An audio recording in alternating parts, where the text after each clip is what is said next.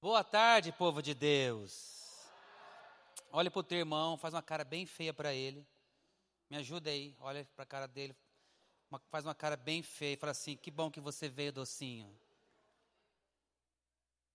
Você não fez, irmão. Fez?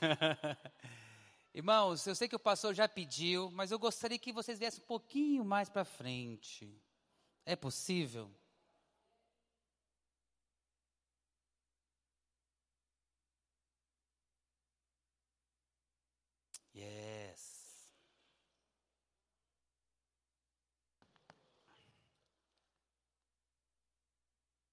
Quero agradecer o pastor, né, Marlos, pelo convite e pela confiança de estar com vocês aqui nessa, nessa tarde. E eu sei que você sabe que a liderança de uma igreja, ela precisa de pessoas confiáveis para falar o nosso coração.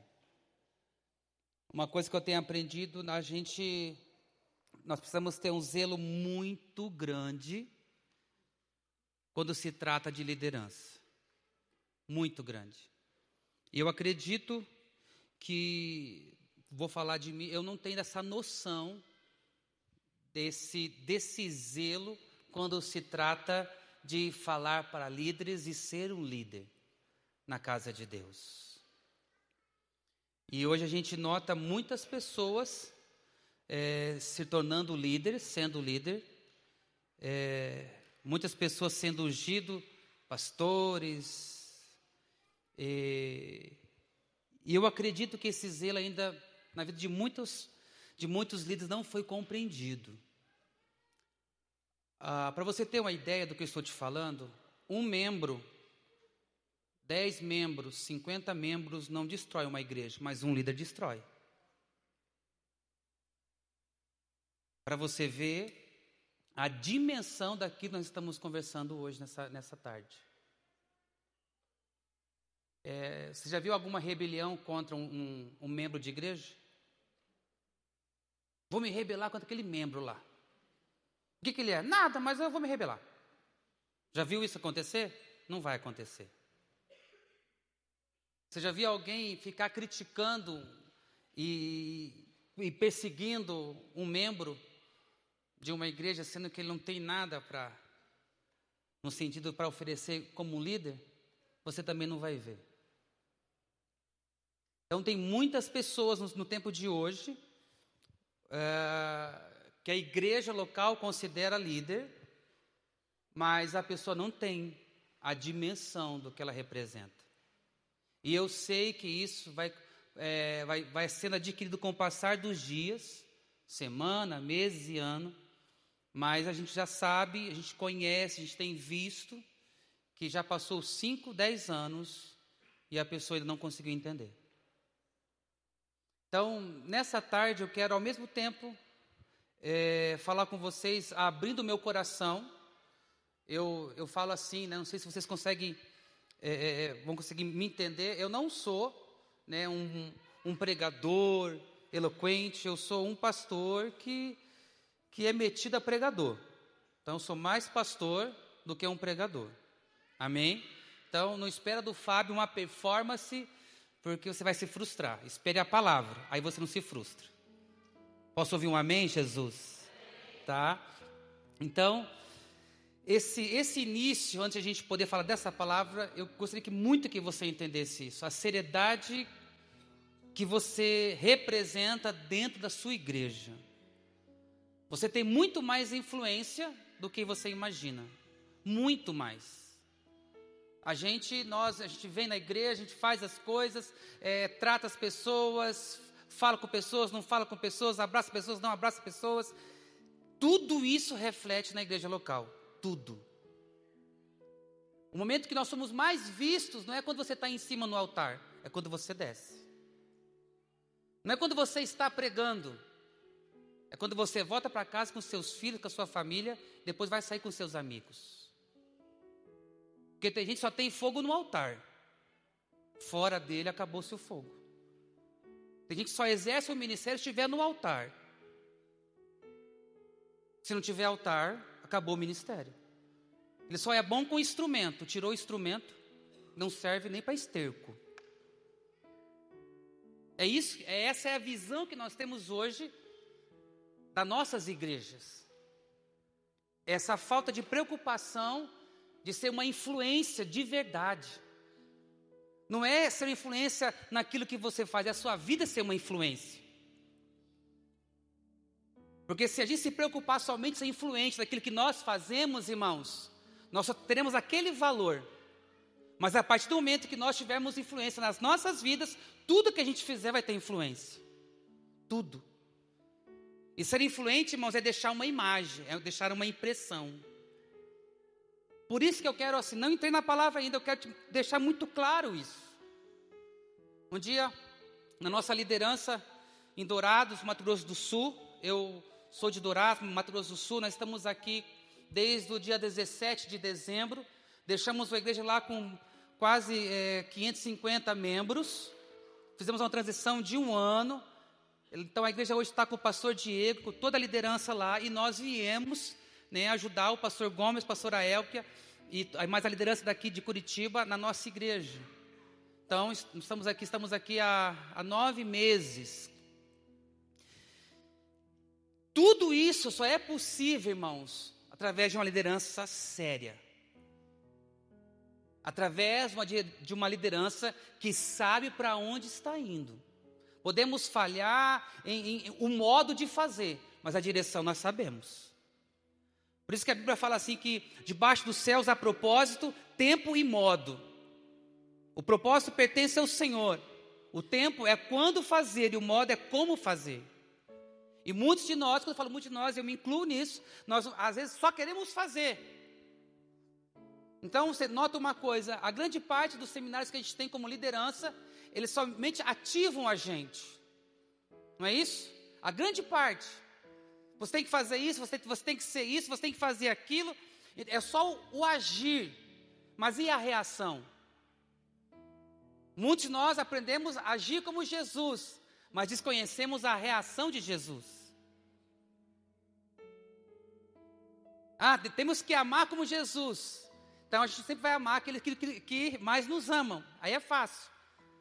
Agora eu quero ver a gente a, a continuar amando, servindo aqueles que nos odeiam. E o exemplo de Jesus é preparo a mesa perante os meus empresários, é isso? Não perante as pessoas que me amam, que me dão primícia, que me dão oferta, é isso? Não. Preparas-me uma mesa perante os meus. Então nós somos muito bons em fazer. Vou começar por mim. E péssimo em, em ajustar, corrigir e arrumar. Tanto é se alguém hoje cai na plataforma algum pecado, alguma situação, o que, que nós fazemos é fácil, é só trocar. Agora, quem que vai passar tempo com ele para restaurar? Quantas pessoas que estavam nos nossos altares, que hoje não estão mais, que diziam para a igreja que a presença de Deus estava aqui, que a unção estava aqui, glória a Deus e aleluia. Hoje eles não, não estão mais nos nossos altares, mas muitas vezes nem a equipe de louvor foi atrás mais. Nem a própria liderança foi atrás daquela pessoa que agora ela não tem tanto valor. Porque ela fez algumas coisas que não deveria fazer. Mas se nós que liberamos ela a fazer, nós somos responsáveis por aquelas pessoas que a gente liberou para fazer. Então, se hoje ela não está mais com a gente, a gente precisa ir restaurar ela. Então, porque nós temos já nós já sabemos o que fazer. Agora a reação que a gente tem as dificuldades de como entender isso com o passar do tempo. Então isso aqui até agora é só um, um, uma ideia de um plano de fundo para que a gente possa entender aquilo que a gente vai, vai falar. Então eu gostaria que você anotasse muitas coisas. Não sei se deu certo para passar no telão, deu. E essa mensagem ela, ela não é a mensagem assim de um dia. É, deixa eu é, também é, tentar te explicar. Eu, eu, levo a minha vida todas as manhãs, das oito e pouco, eu vou até às onze, é o meu tempo com Deus. Eu consigo fazer isso porque nós temos um, é, o tempo integral como pastor. Então, é, todo santo dia eu estou ali. Né? Às vezes não dá, mas é raro quando eu, as minhas filhas eu tenho que sair ali um pouquinho e ficar com as minhas filhas. Tenho uma filha de 12 e uma filha de 6. Né? Então eu tenho que passar tempo com elas. Mas esse tempo já dura um, alguns anos. Eu só tenho aumentado ele com o passar do, dos dias. Né? Ficando com o Senhor, adorando o Senhor. Né? Eu, eu, eu, eu deito no chão, eu ando, eu grito, pego o chofar, eu toco sozinho. Aí minha esposa vai lá e fala, amor, mais baixo os vizinhos. E eu esqueço que tem vizinho, então eu grito, ela vai lá. Quando morava em Dourados também, ela batia no meu, na porta do, do meu escritório. Amor, pelo amor de Deus, mais baixo. Mas, irmão, eu falei, Deus, eu, me faz de surdo agora que eu preciso ficar aqui com Jesus. Então a gente tem essa, essa, esse altar que é sendo construído com o passar dos anos. E essa mensagem, ela nasceu né, já há alguns anos. A gente vem fazendo, construindo, colocando, deixa no celular e vai construindo onde, onde eu vou, as, as experiências que a gente vai tendo. Então a gente fez aí um, seis, seis tópicos. Eu acredito que em uma hora a gente consegue, se você interceder. Tá bom? Então, é, creio que deu para entender essa seriedade aqui, amém, irmãos? Então, por isso que eu pedi para você se ajuntar, ficar mais próximo do seu irmão, porque sozinho você não vai conseguir levar o que Deus te deu. Amém? Quando, se não me engano, é Pedro ali, os, e os, e os discípulos de Jesus estavam pescando e Jesus foi lá, deu uma ideia para eles lançar a rede para o outro lado. Né? Que ficaram pensando assim: ah, nós estamos aqui há tantos anos, temos experiência top. Ele entende de Bíblia e não de peixe. Nós passamos a noite toda aqui jogando, não pegamos nada. Agora ele vem aqui, joga para o outro lado, como se fosse assim, o bam bam bam. E quando eles jogaram a rede do outro lado, o que aconteceu? Lembra dessa passagem? O que aconteceu, igreja? Hã? Muitos peixes. E vocês lembram o que, que os discípulos falaram nessa hora? Que o barco começou o quê? Meio que querer afundar. Eles começaram a pedir o quê? Ajuda. O mais que você tem um potencial e dons extraordinários, nós sempre vamos precisar do nosso próximo. Amém? Na Bíblia fala, tem muitos trechos que falam assim: uns com os outros, uns com os outros, uns com os outros.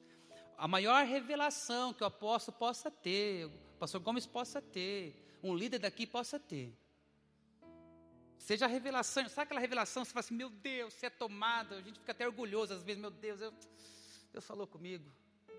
Pois é. Se a gente não agregar pessoas naquilo que Deus nos deu, não adianta nada ter a visão. Então, nada daquilo que Deus te deu vai ser concluído, porque estamos sozinhos. Então, essa pessoa que está do seu lado aí, ela vai ajudar você a crescer muito aqui dentro. Amém? Você pode falar assim: ó, eu vou ajudar você a crescer muito aqui dentro, em nome de Jesus. Olha para trás e fala assim: vou te ajudar a crescer aqui, em nome de Jesus. Pode contar comigo. Os seus melhores amigos, irmãos, devem estar aqui dentro. Amém? Eu, por muito tempo, eu tive amigos só fora, amigos de verdade só fora. Hoje eu tenho amigos de verdade dentro da nossa igreja.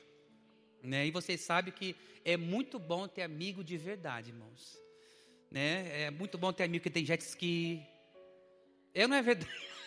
que tem lancha, você vai para Santarém, você é de jet ski, você é de balsa. Melhor é ter amigo mais rico ainda, irmão. Onde você vai, ele paga as coisas para você. Tudo. Você vai tirar, tirar a carta. Não, não, tira não, Fabinho. Deus revelou. Amém, Jesus.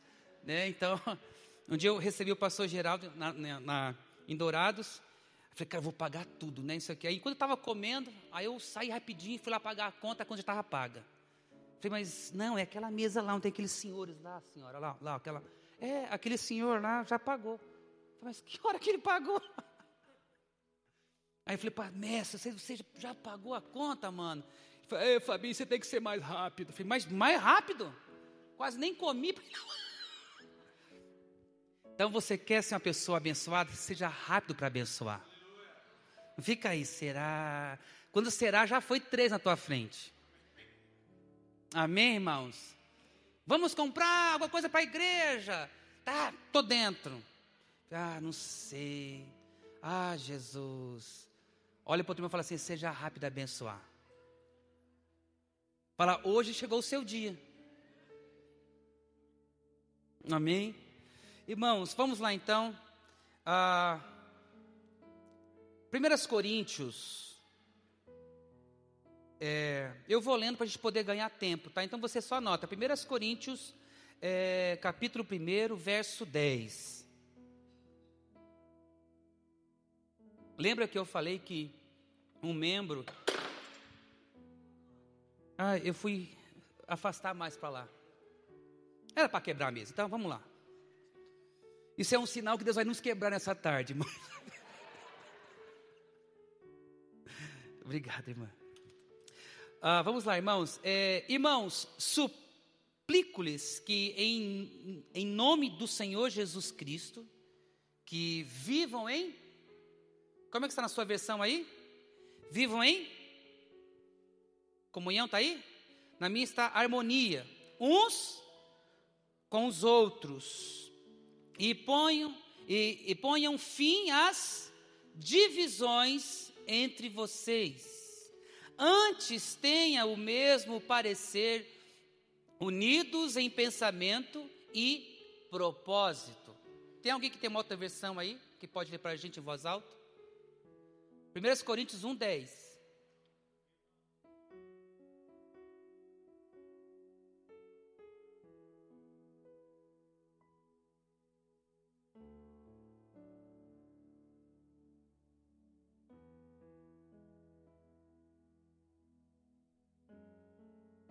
Nota que a preocupação do apóstolo Paulo, irmãos, era a unidade da igreja.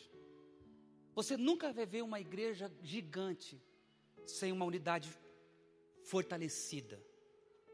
Você nunca vai ver isso.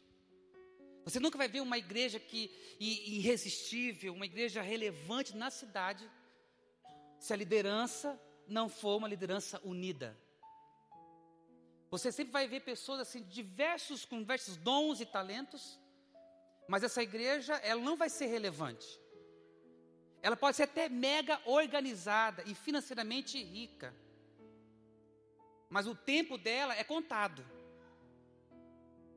Você, essa, essa igreja nunca vai ser re relevante quando se trata de pessoas, mas vai ser relevante de estrutura.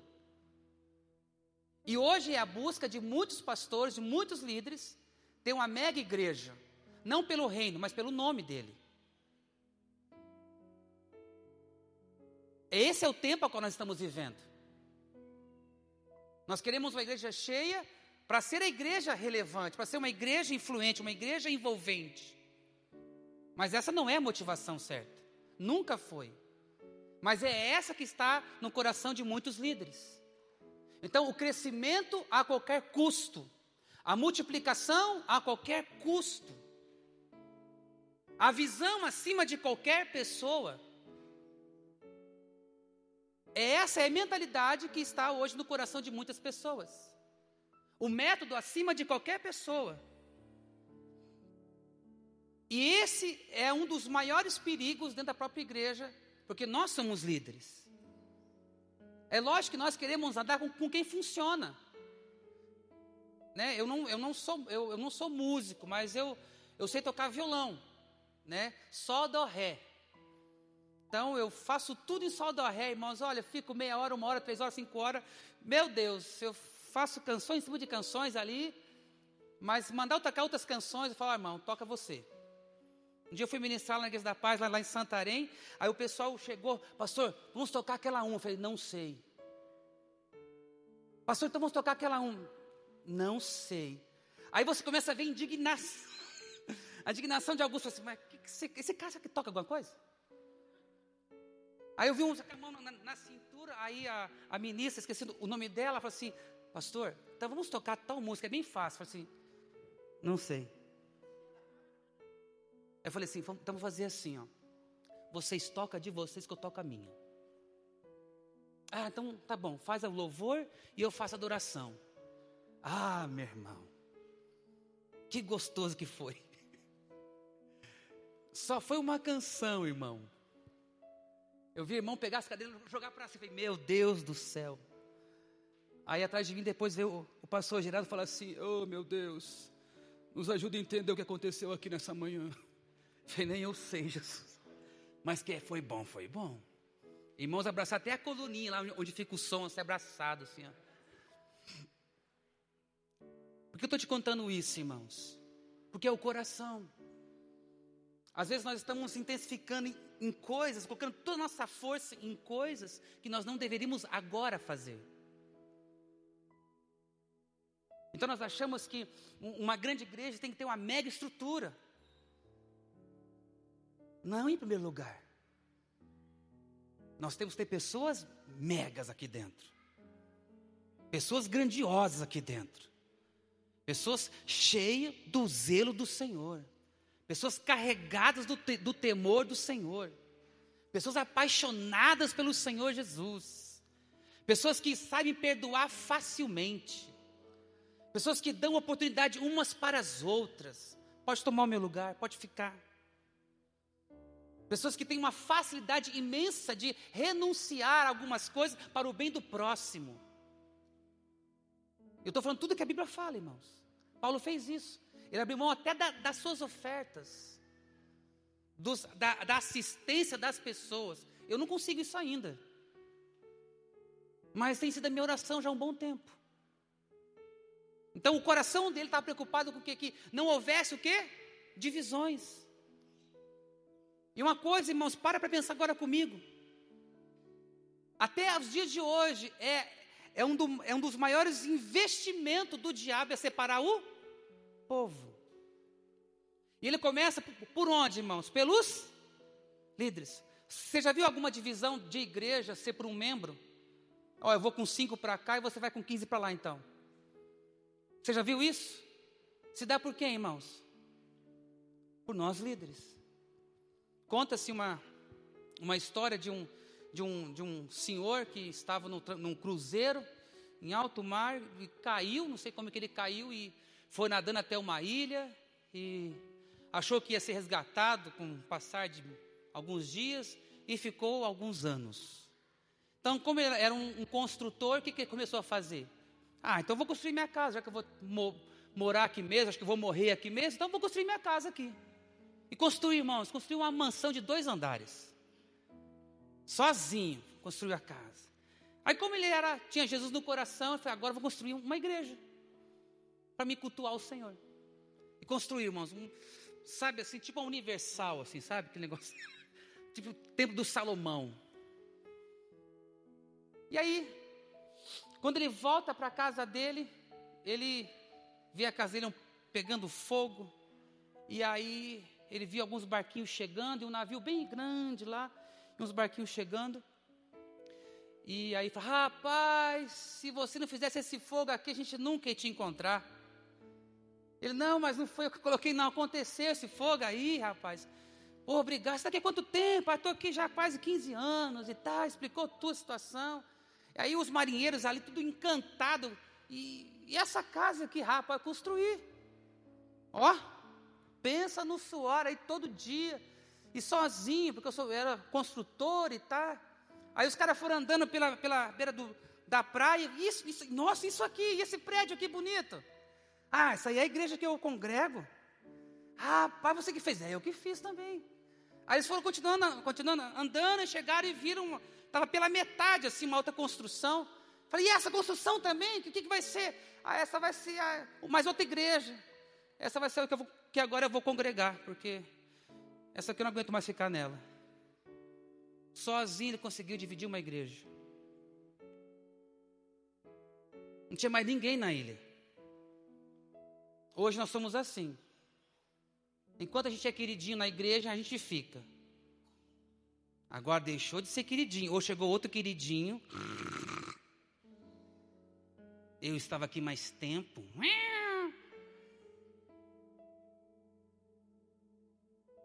E aí, se alguém for ungido na minha frente, eu pego ele na esquina. A gente brinca dessa forma, mas essa é uma grande verdade hoje dentro das nossas igrejas. Então não é à toa que esse apóstolo, tomado para o Senhor, a mensagem dele, a essência de Paulo é, é a comunhão da, da igreja. É um dos caras que mais fala sobre o quê? Comunhão da igreja. É um cara que mais lutou para as pessoas se darem bem. É um cara que deu tanta oportunidade para as pessoas. É Paulo. E se você pegar, tem mais versículos pela frente que fala é, esse interesse de Paulo pela unidade, pela conservação da unidade na igreja. Então, que eu estou aqui, por, vou pegar aqui agora nós aqui. Eu estou aqui pela primeira vez, não sei qual é o, a visão de vocês quando se tratando de cidade. Qual que é a meta de vocês no ano? Mas isso é importante ter. Mas isso, irmão, só será alcançado se tiver o quê? Comunhão. Salmo 133, o verso 3 fala assim: E ali o Senhor ordena todas as bênçãos. Olha só, ali, ali aonde? Onde tem o quê? Comunhão.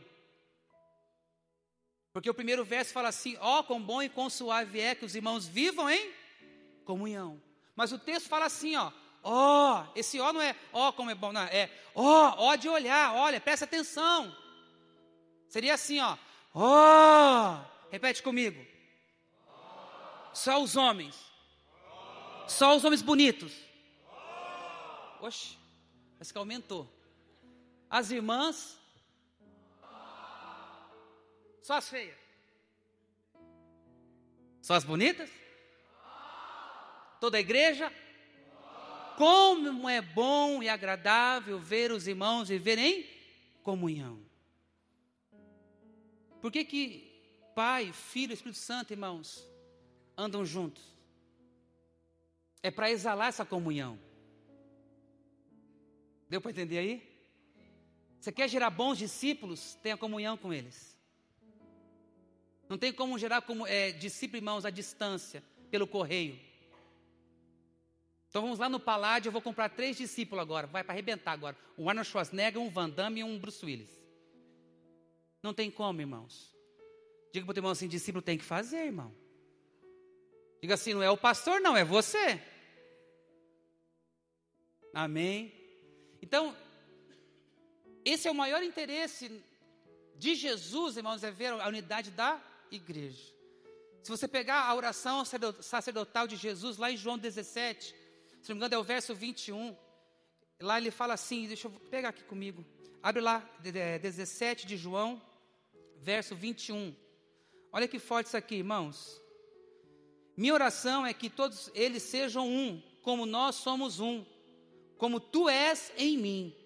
Pai, eu estou em ti. Que eles estejam em nós, para que o mundo creia que tu me enviaste. Você vai ver uma igreja influente, irresistível, empolgante, envolvente. É uma igreja que vive em comunhão. Pode até não ter nenhum status essa igreja, mas todos que entram ali, irmãos, entram para ficar. Então, todos que entrarem aqui a partir de hoje, menos nós aqui, tá?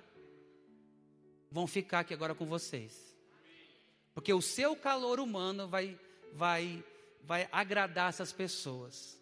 O seu interesse em abraçar, o seu interesse em pegar na mão vai fazer toda a diferença. Amém? Vamos lá, irmão, seis coisas. Então, eu não quero falar de coisas para você fazer, eu quero falar de coisas para você reagir. Como reagir? Nós já sabemos que temos que ter caráter, nós já sabemos que temos que ter santidade, temos que buscar intimidade. Graças a Deus que nós sabemos disso. Agora, se nós fazemos, é outra coisa. Eu já sei que eu tenho que multiplicar, eu, eu já sei que eu preciso liderar, mas como liderar? Ah, eu já sei que eu tenho que multiplicar, como multiplicar? Então, a ideia dessa palavra de hoje, ela é essa, amém? A maior e agressiva missão do diabo é destruir a igreja do Senhor Jesus, começando por nós pastores, por nós líderes. colocando desânimo, tristeza, levando-os ao esfriamento do amor e, por fim, o abandono da fé. Nunca se ouve, nunca se ouve tanto abandono de pessoas que um dia entregaram a vida para Jesus e hoje deixaram a igreja e assim deixaram a Jesus. Hoje a fala até é essa: Nossa, eu saí da igreja, estou tão bem. Quem já ouviu isso? Eu já. Ainda mais aquelas pessoas que mudam, que no, a, gente lidera a cela, eles vão para outra cela. Chega lá, nossa, aqui é bem melhor. Então nunca se houve assim um, um investimento, e esse investimento cresceu tanto que agora tocou principalmente os pastores. Então não é novidade para nós, eu falo isso com tristeza.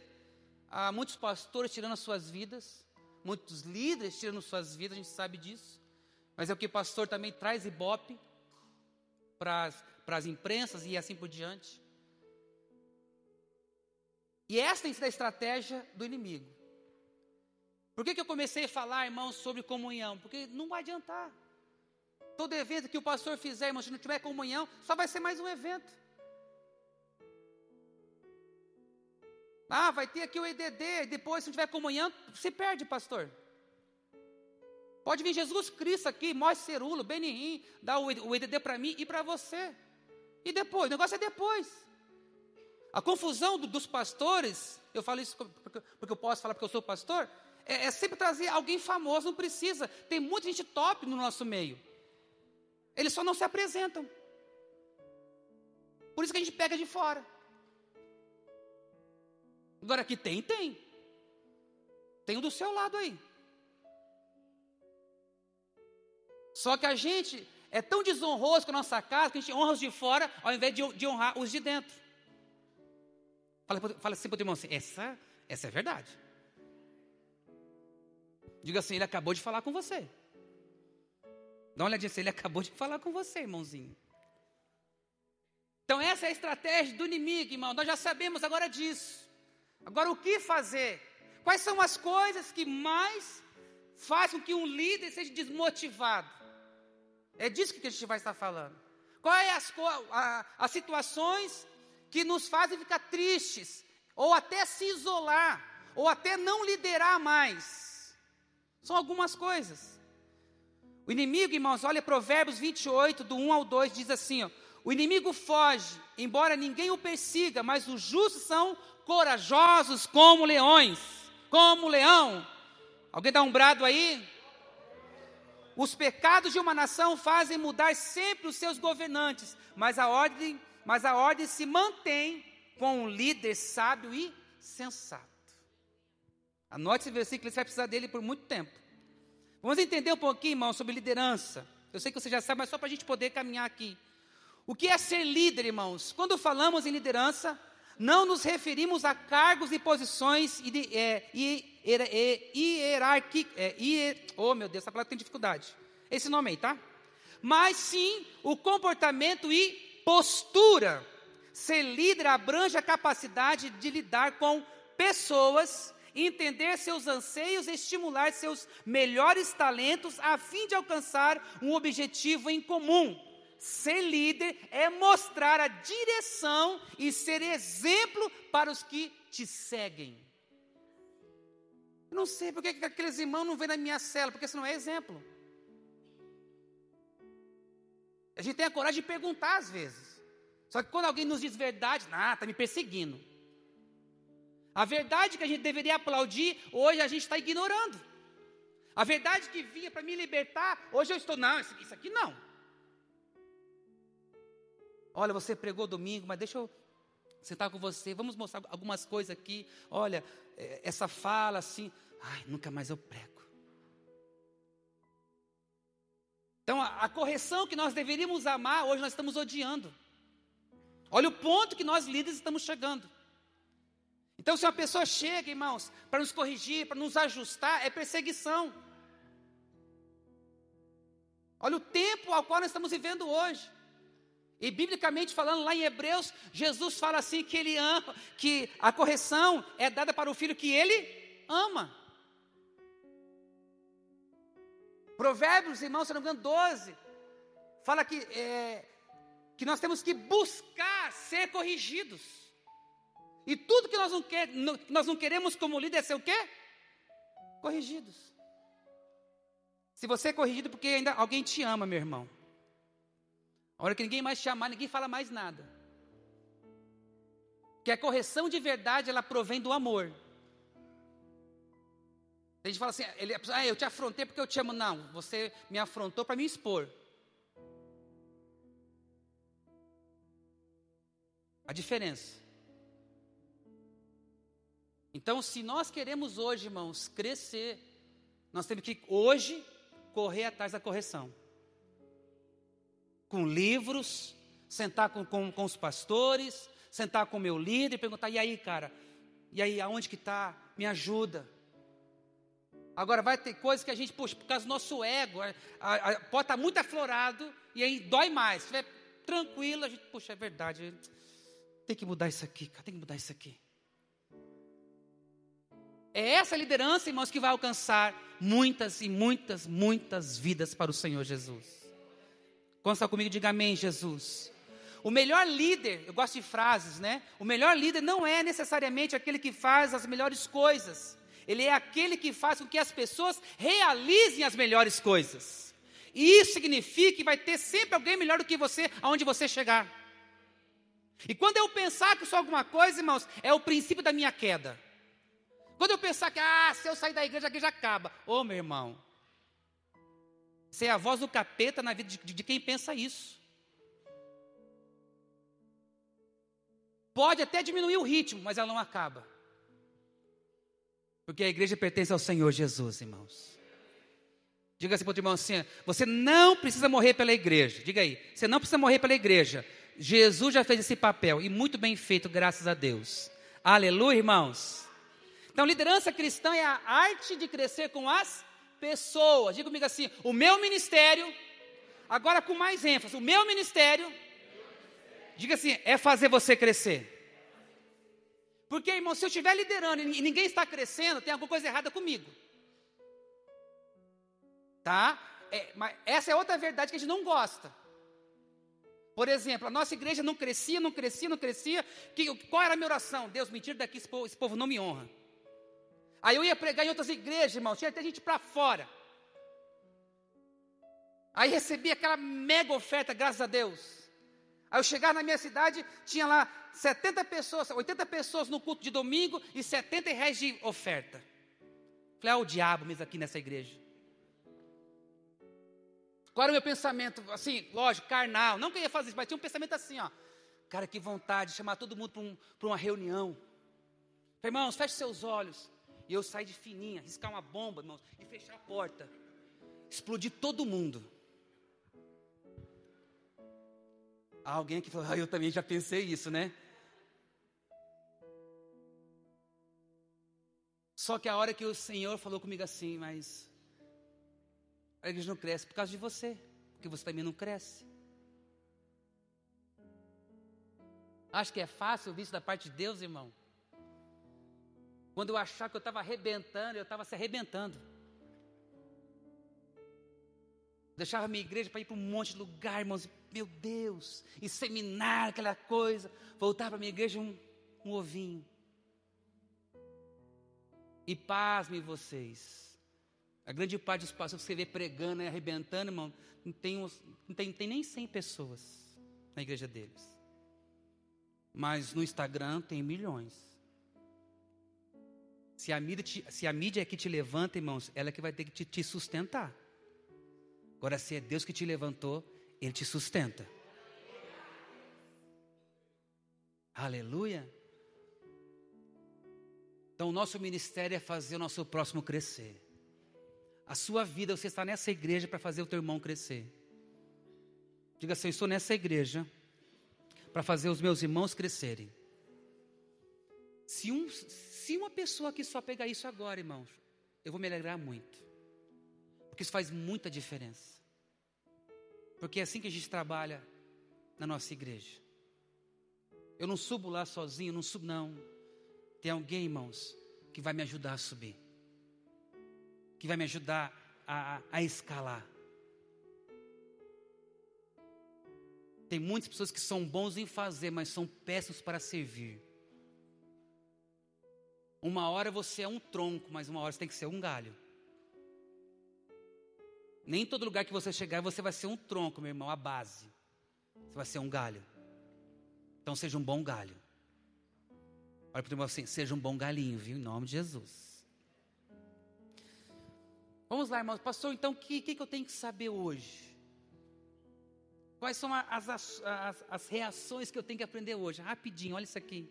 Saber lidar com as críticas.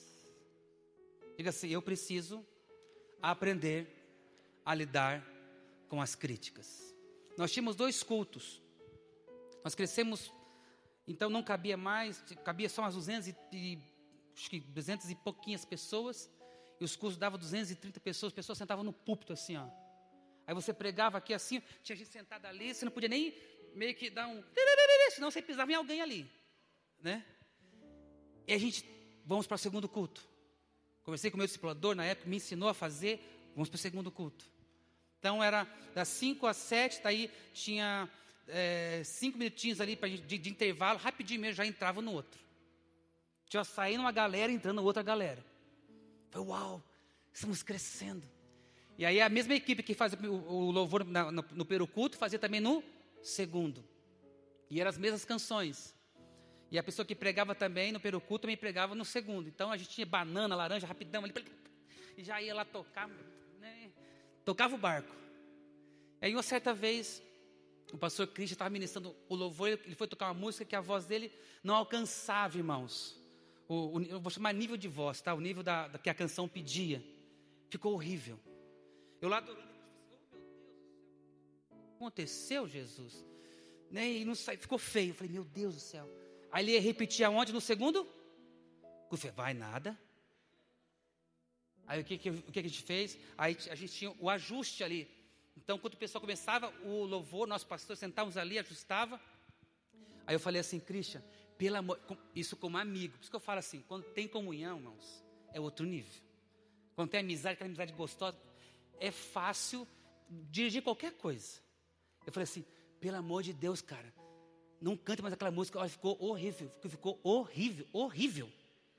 E ele assim, ó. Falei, aquela um, eu esqueci até o nome da música. Falei, aquela. Isaías 9 lá, Cristian.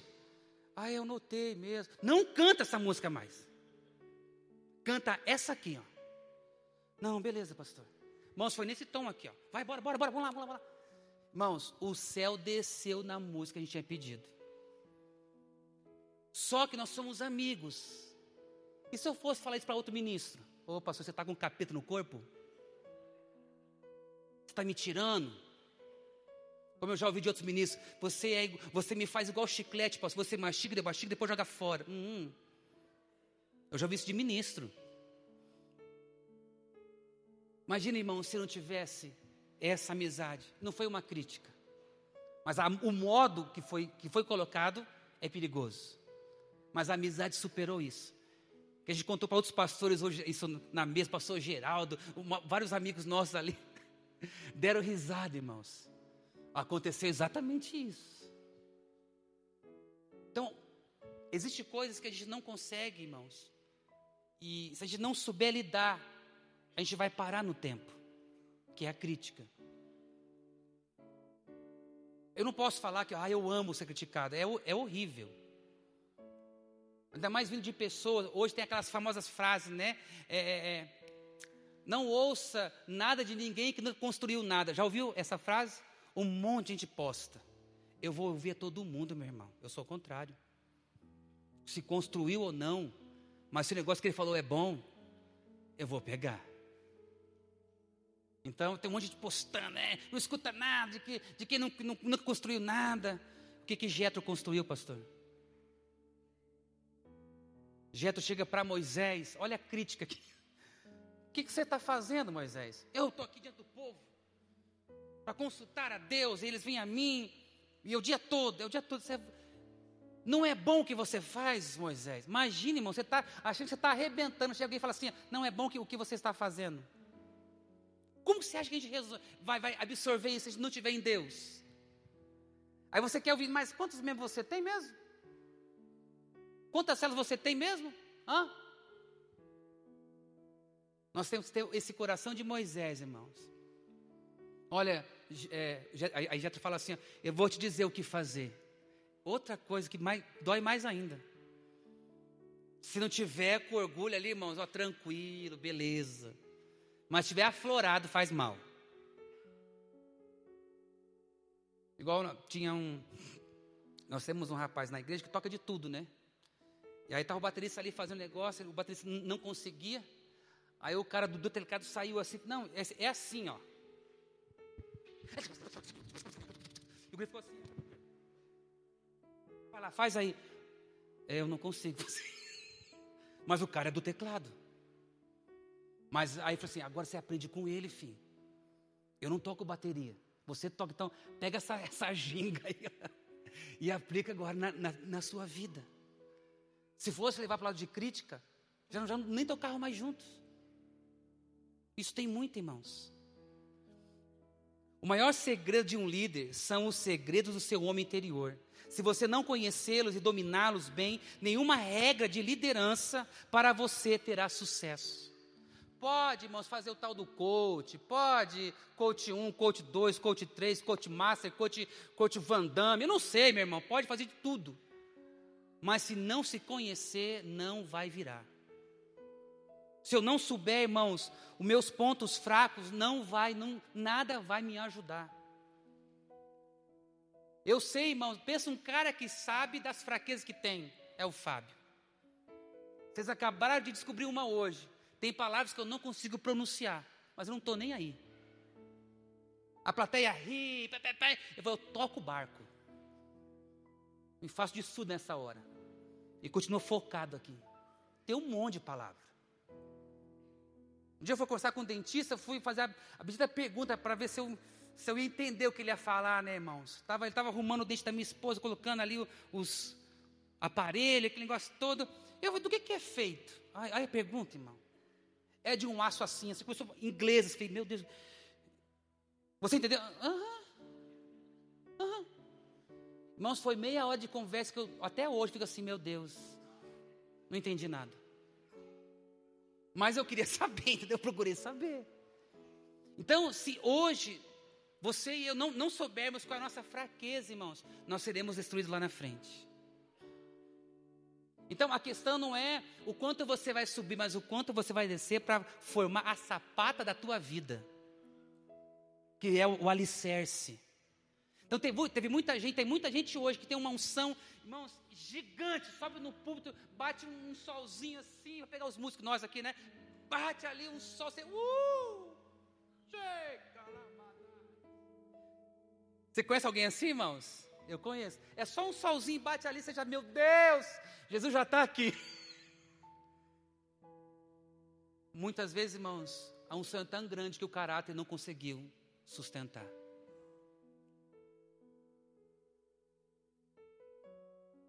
Então tem muita gente usando a unção para uma demonstração, não para uma edificação. É só, é, é só uma aparência, irmão. E a gente cai nisso. A gente pega as frases de todo esse povo aí, posta, mas não postamos a frase dos nossos pastores.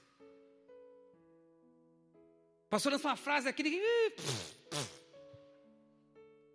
Agora o Bob, Bob Marley está enterrado, está podre, nem tem mais carne.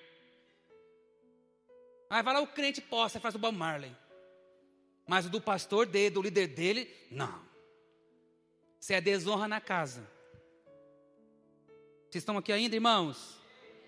Diga assim: Deus está falando com você, irmão. Aponte para ele aí. A primeira pessoa que você precisa liderar é você mesmo. O líder deve suportar a dor da crítica a fim de assegurar a alegria do crescimento.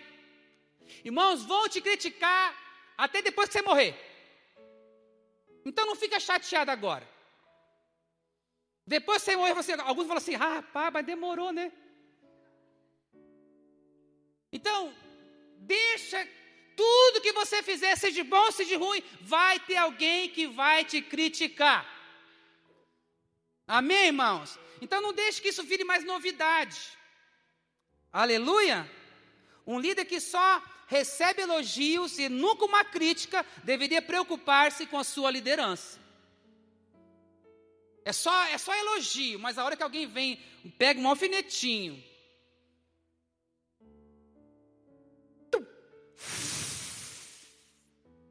Já era irmãozinho. O ânimo e a missão andam juntos. Quando, sabe, quando sabemos quem somos em Deus, as críticas não nos abalam. Só será, só será alvo de críticas aqueles que fazem alguma coisa para Deus. Uau! Se você ainda não é criticado, ainda não está fazendo algo relevante. Então, uma crítica, irmão, você já viu algum irmão que não faz nada, é criticado, você não, não vai ver. Mas se levante para liderar. Conte os teus sonhos. Ai, eu vi um cinto e assim Deus me falou esse cinto. Ah, o sol. O pessoal olha assim, ai, coitado. Mas passa-se os anos, se a pessoa perseverar em seguir ao Senhor, aquilo vai acontecer. Irmãos, Deus vai te fazer grandioso nessa terra, pense nisso. Mas vamos saber lidar com as críticas. Vamos saber lidar com isso, irmãos. É, Neemias, capítulo 4, verso 1, fala assim, irmãos. Ora, quando Sambalate ouviu que edificávamos um muro, ardeu a sua ira, indignou-se muito, escarneceu dos judeus, e falou na presença de seus irmãos e do exército de Samaria, dizendo: Que fazem esses fracos judeus? Vão te chamar de fraco, vão chamar que você não sabe liderar uma célula, que você não sabe cantar, que você não sabe pregar. Meu irmão, faça para Deus. Aleluia! Não espere aplauso de ninguém, irmãos. Isso vai ter lá no céu quando você chegar. Seja bem-vindos. Oh, glória, amém, irmãos? Então, fique tranquilo. Se alguém está te, te criticando, irmãos, certamente você está gerando frutos. Aleluia. É igual aquela famosa fala que tem poder, eu gosto muito dela também. Né? Ninguém joga né, uma pedra numa árvore sem fruto. Só tiver um passarinho, alguém quiser matar, mas só vão jogar ali um pé de manga, aquele negócio todo, numa árvore que tem o quê? frutos. E eu profetizo, irmãos, que você vai dar muitos frutos. Então, irmãos, use as críticas para te aperfeiçoar. Porque alguma crítica, sempre algumas delas, irmãos, a grande parte às vezes tem um fundinho de verdade. Quem aqui já foi criticado? Seja assim, faz assim, ó. Eu. Quem já criticou? As mesmas mãozinhas, ó.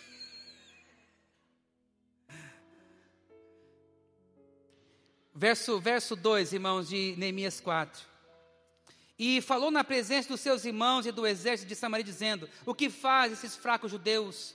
Fortificar-se-ão, oferecerão sacrifícios, acabarão a obra num só dia, vivificarão dos montes de pó as pedras que foram queimadas, Ora, estava ao lado ao lado dele Tobias, o amonita, que disse: ainda que edifiquem, ainda que edifiquem, vindo uma raposa, derrubará o seu muro de pedra. Ou seja, isso que vocês estão fazendo não vai durar.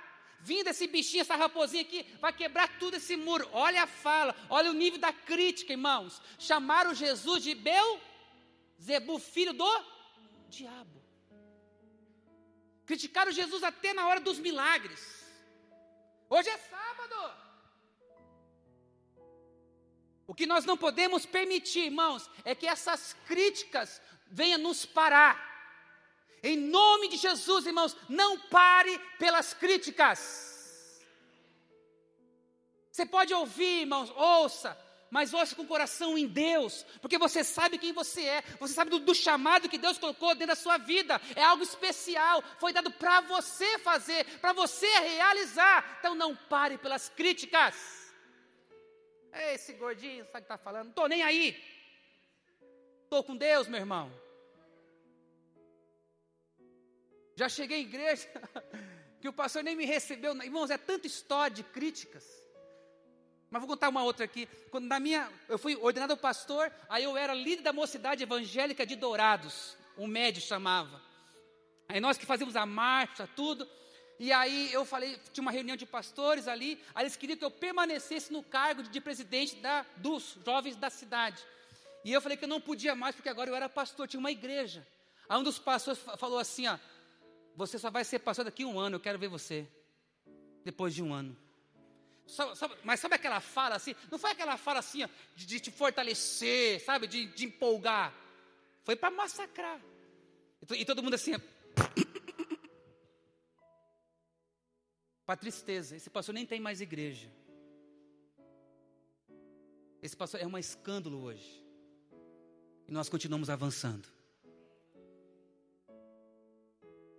Então, irmãos, vão te criticar você fazendo uma coisa boa. Mas você, tá, você sabe para quem você está fazendo. Aleluia. Então pegue as críticas, irmãos, e vai se aperfeiçoar através delas. Se tem um fundo de verdade, eu vou arrumar minha vida. Se não tem, eu descarto. Glória a Deus. Saber lidar com a ingratidão, meu irmão. Isso aqui pega muita gente nas igrejas, muitos nós como líderes. Nossa, eu ajudei tanto fulano, tanto, investi tanto, e o miserável me deixou. Investi tanto nele aqui, ele foi e foi para outra igreja. Estou trazendo exemplo dentro da nossa igreja, aquilo que é comum nosso. Rapaz, investi tanto até financeiramente. Nem muito obrigado. Ainda foi falar mal de mim. Não é assim que acontece dentro de nossas igrejas? Será que nós não somos esse tipo de pessoa também?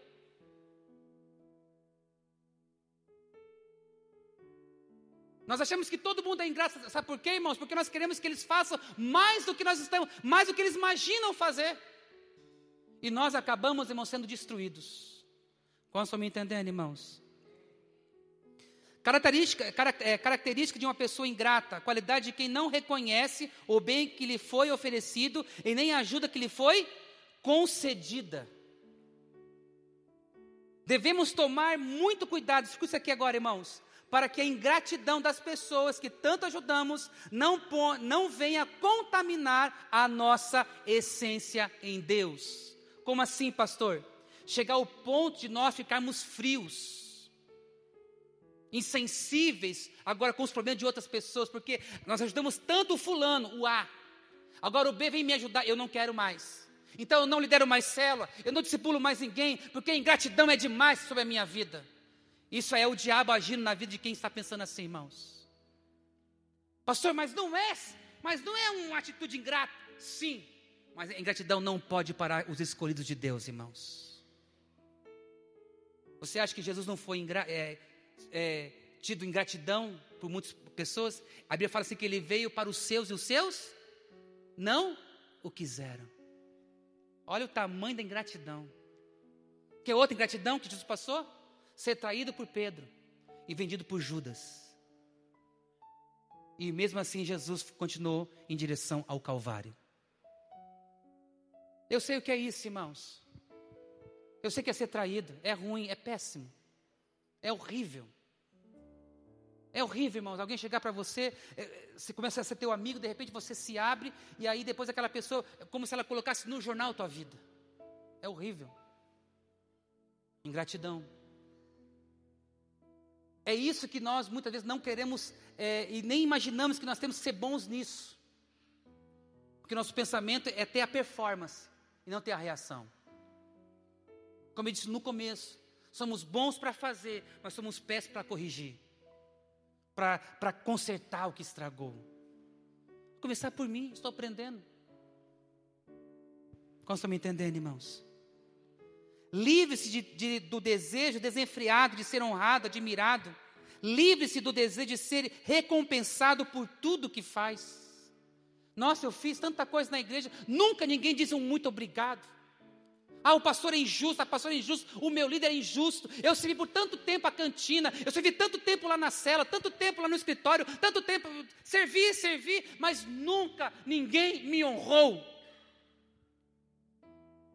É igual o tal do dia do pastor, isso é um perigo, irmãos, na minha concepção.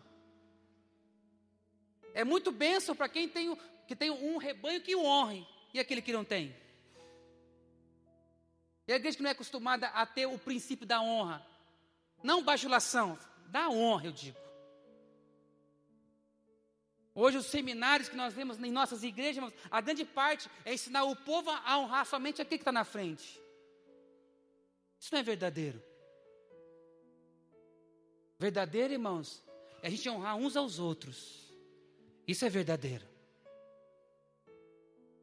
Não é só eu entregar um afeto para quem me dirige, mas para quem um dia, um dia me ajudou. Isso é honra. A honra não é direcionada a nós pastores, e sim para a igreja de Cristo, irmãos. Então eu tenho que ensinar a honra, não para ser honrado, mas para que vocês possam honrar a Deus e eles serem exaltados. Mas esse, esse desejo de ser honrado pelos seus súditos ou pelos seus liderados, irmãos, tem que desaparecer. Porque tudo a gente vai achar que é, que é ingratidão. Tudo a gente vai achar que é ingratidão. Olha lá. Às vezes a pessoa não sabe o que é honra. Mas nós já sabemos que ela está sendo ingrata com a gente. Olha a nossa visão. Nós julgamos as pessoas. Estão entendendo, irmãos? É muito bom ser reconhecido, escute, mas jamais permita que o reconhecimento seja o seu combustível. É muito bom ser abraçado, irmãos. Por exemplo, se eu falar para você, irmãos, eu estou junto, meu irmão, eu estou junto. Isso que eu não falo isso para qualquer pessoa.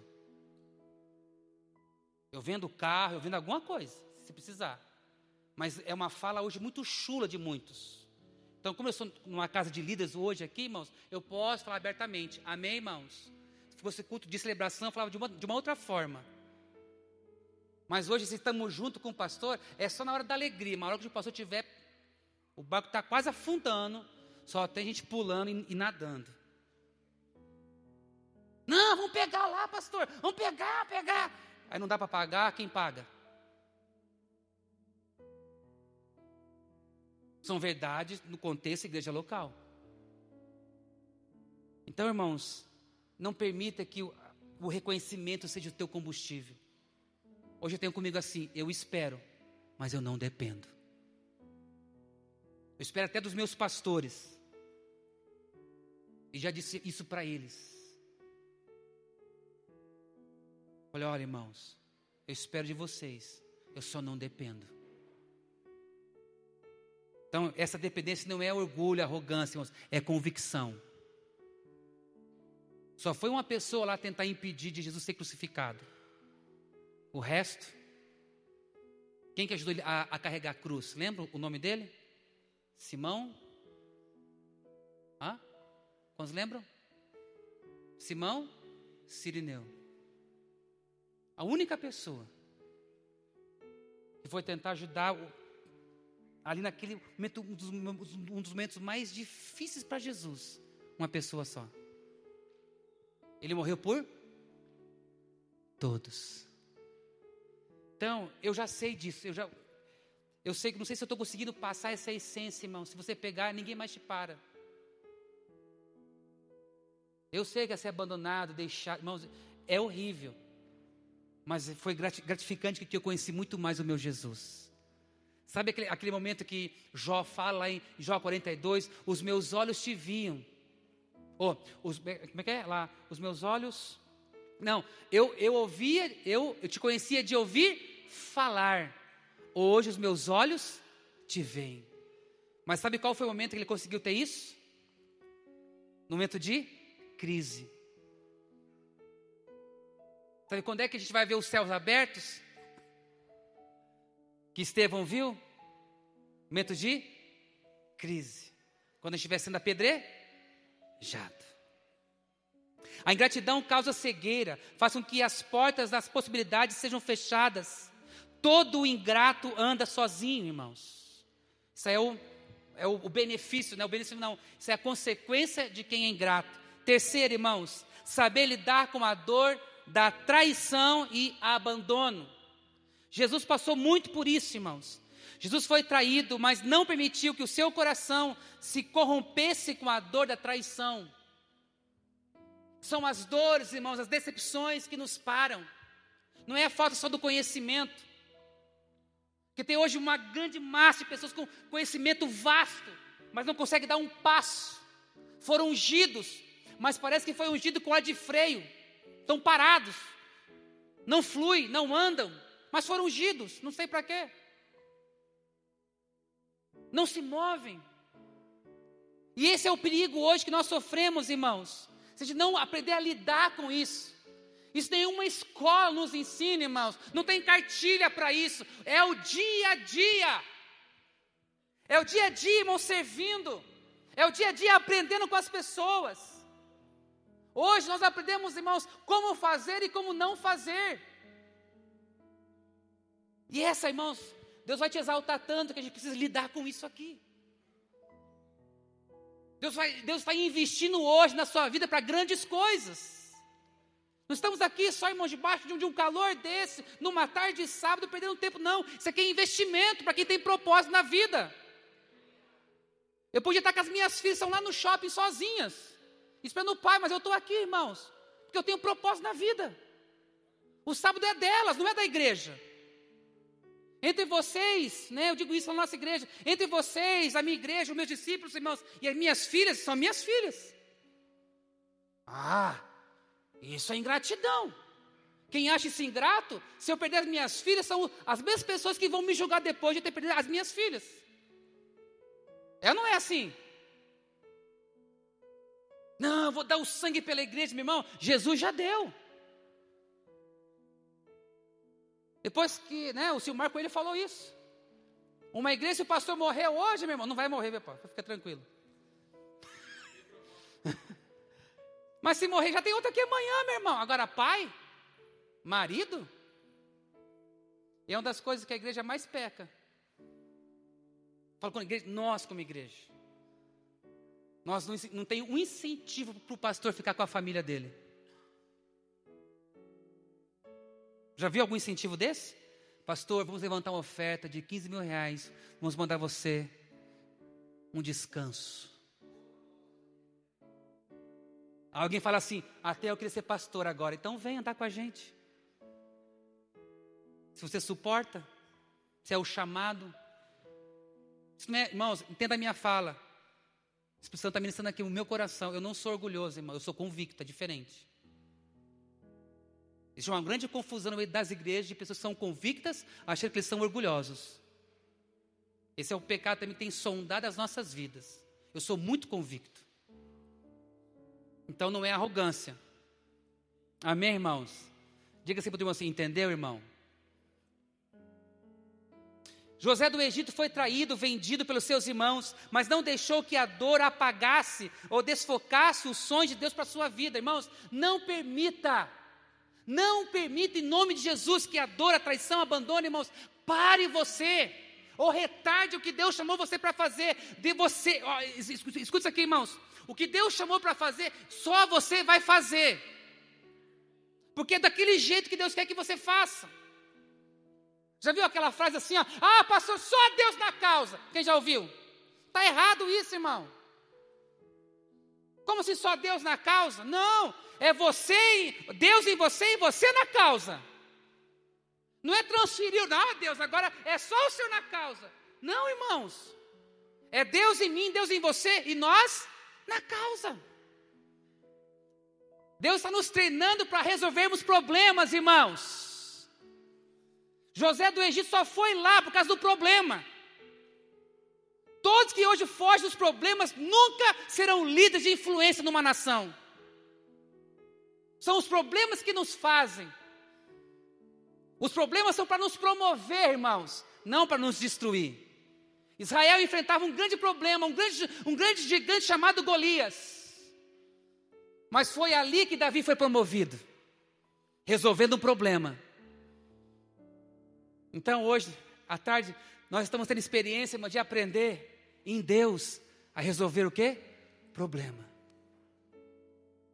Como estão me entendendo, irmãos? Não permita que nada venha te parar, desmotivar ou até retardar o que Deus colocou dentro de você. Você é único, meu irmão. Olha para o irmão e fala assim: Você é único, querido. Em nome de Jesus. Fracasso, olha essa frase aqui, irmãos, do John Maxwell. Fracasso é um, não, é, é um evento e não uma pessoa. Quem já fracassou aqui, irmãos?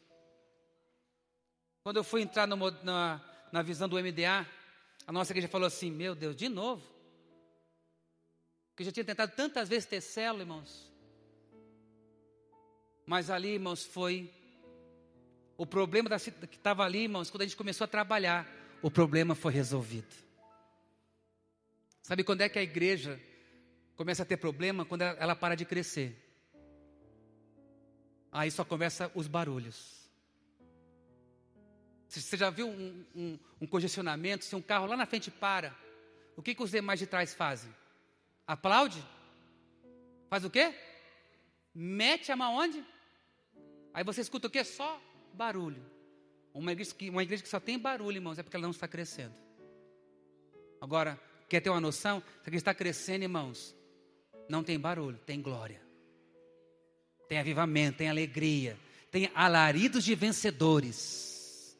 Tem problema aqui, tem problema ali, mas nós vamos resolver. Apareceu problema na cela, vamos resolver. Eu não sei como, mas vamos dar um jeito. É isso, irmãos, que as pessoas esperam de mim e de você. Somos muito mais vistos pelos nossos liderados quando estamos é, passando por uma crise. A crise revela o nosso caráter, não forma. Revela. É na crise que você, meu, eu não sabia que eu era esse bicho. É na crise que a gente pensa assim, nossa, eu não sabia que eu era bocudo. Nossa, eu não sabia que eu era grosso. É na crise. Tá? E é nesse momento que todo mundo está de olho na gente, assim, ó. Eu quero ver como é que ela vai resolver. É igual a, a, briguinha de marido e mulher, entendeu? A esposa fica assim, a esposa fica assim, ó, ah, a gente brigou, agora eu quero ver como que ele vai resolver. Eu só quero ver, ó. E mulher espera até o último segundo, irmão. Último minuto.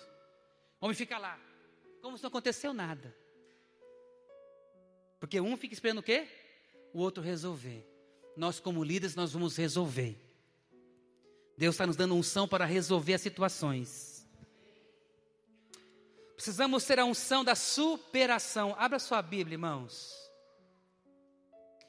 Livro de Gênesis.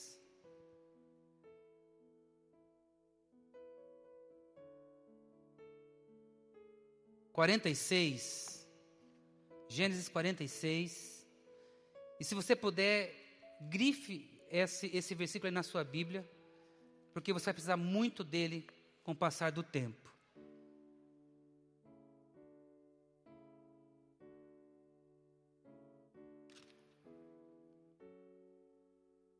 O verso 3, irmãos, de Gênesis 45. Gênesis.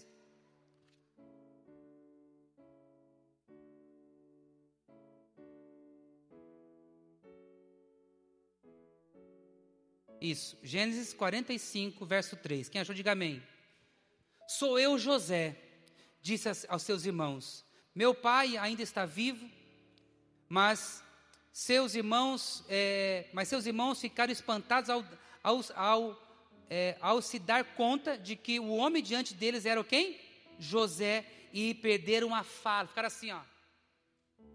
Ué, mas a gente não, como assim? A gente não vendeu ele, a gente não, não machucou ele, a gente não impediu ele.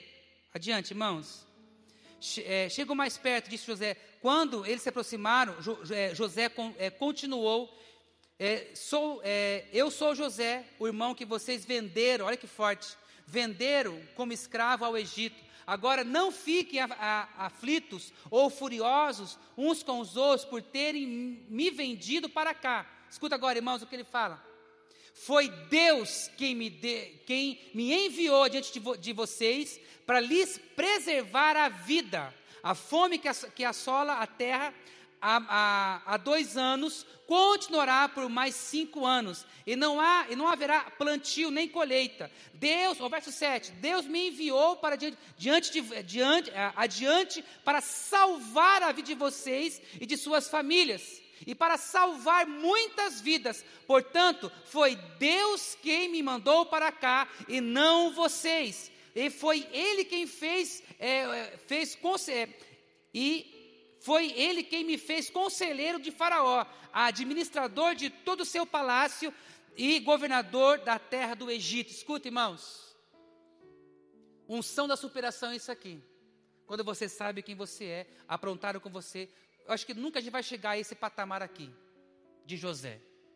Mas a gente vai passar por algumas coisas, nem semelhantes às vezes. Mas a profundidade que ele passou de ficar preso, de ser vendido, de os irmãos pegar, jogar ele no buraco, resolver tirar do buraco, agora vamos vender. Porque tinha um sonho, tinha um projeto de Deus dentro dele. Ei, existe um projeto de Deus dentro da tua vida. Juntamente com a sua liderança, juntamente com os seus pastores, de ganhar muitas vidas para Jesus. Não apenas ganhar, mas discipular elas bem para que elas possam dar sequência ao ministério de Jesus nessa terra. Agora, tudo que fizeram contra mim, irmãos, traição, abandono, críticas, eu preciso ter essa unção de superação. Uma das pessoas mais difíceis de, de lidar, irmãos, não são os outros, somos nós mesmos. A, pessoa mais difícil de liderar, irmãos, somos nós, não são os outros. É nós que muitas vezes mudamos a nossa fala é nós, às vezes, que, que, que, inventamos coisas. É nós que falamos que vamos estar e não, e, e, e não estamos. É nós que falamos que vamos falar e não fazemos. Somos nós. Um dia eu, eu escutei o pastor José Rodrigues, um homem de Deus, irmãos. Eu tava, ele estava pregando, ele estava sentado, ele estava muito cansado, eu estava com o violão atrás. E ele começou a pregar. Ele falou assim: nunca esqueci isso. Ele falou assim: Eu não tenho medo do diabo. Eu fiquei ali pensando, o que, que vai falar, né? Falou assim: Eu não tenho medo do diabo. Aquele clima gostoso, irmãos, como está aqui agora. Eu tenho medo é do José Rodrigues. Eu tenho medo de mim mesmo. Irmãos, quando um homem, homem, homem e mulher, perde o temor Sabe o que acontece? O diabo vira aluno dele. Uma pessoa sem temor, meu irmão, é pior do que o diabo. O que nós estamos vendo hoje? O tipo de morte. Quando que a gente ouviu que uma pessoa seria cortada em pedaços, irmão? Hã? Quando que nós vimos ouvir notícias de um pai abusador? abusar do seu filho de três meses.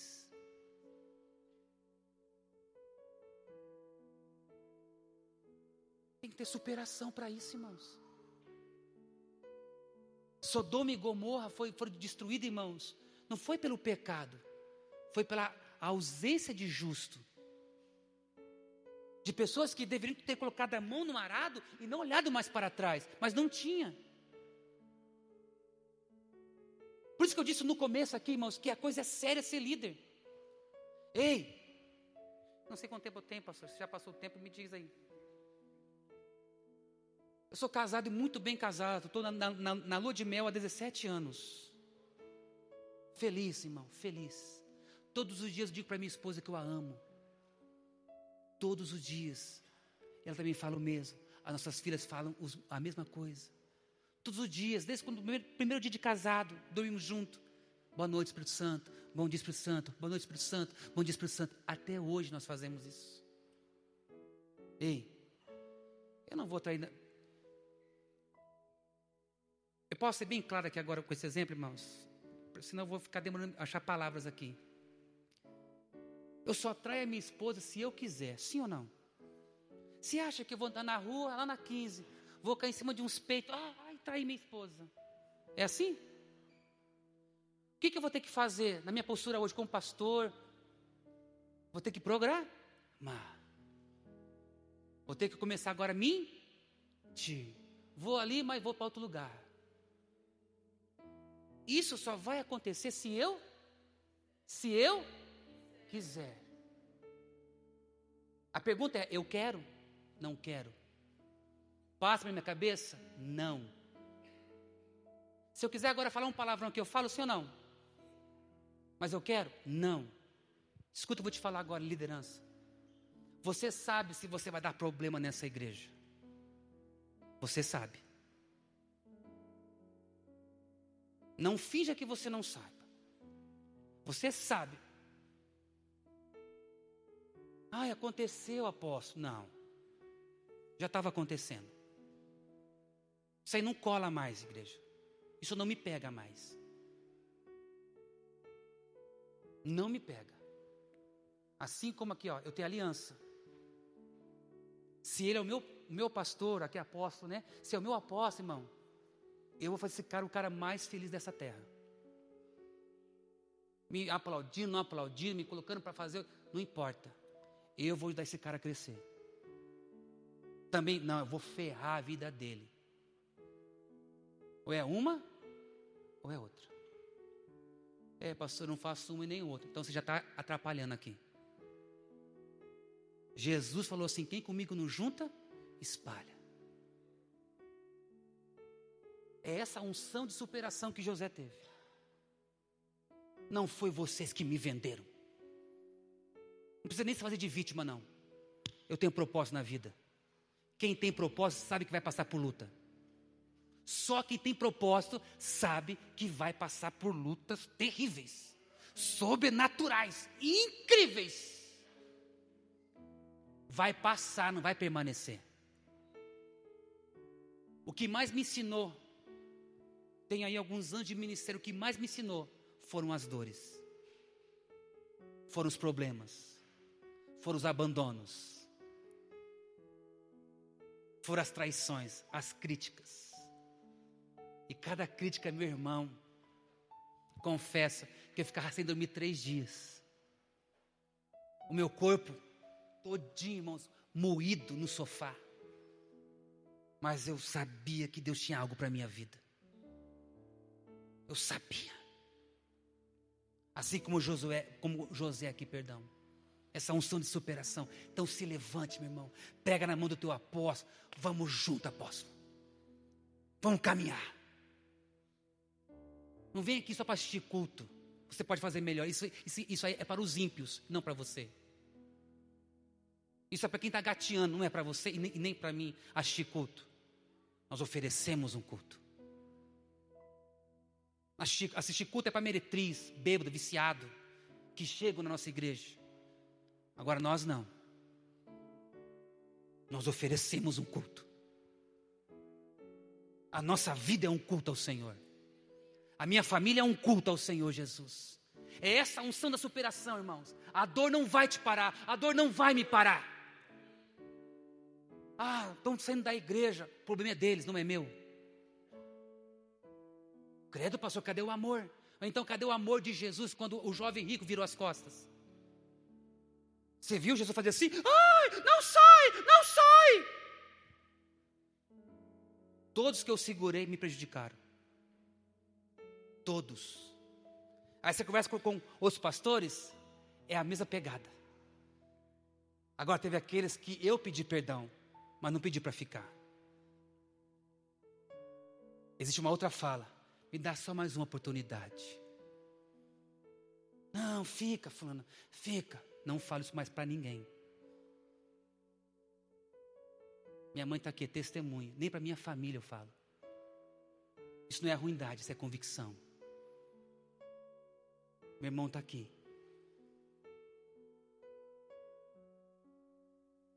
É muito séria essa unção da superação, irmãos. Ei, não foi vocês que me venderam, não. Jesus me trouxe adiante de você para conservar vocês em vida. Isso é superação, meu irmão. José podia ter, ter descido lá da sua cadeira. Seus miseráveis, o quanto eu sofri.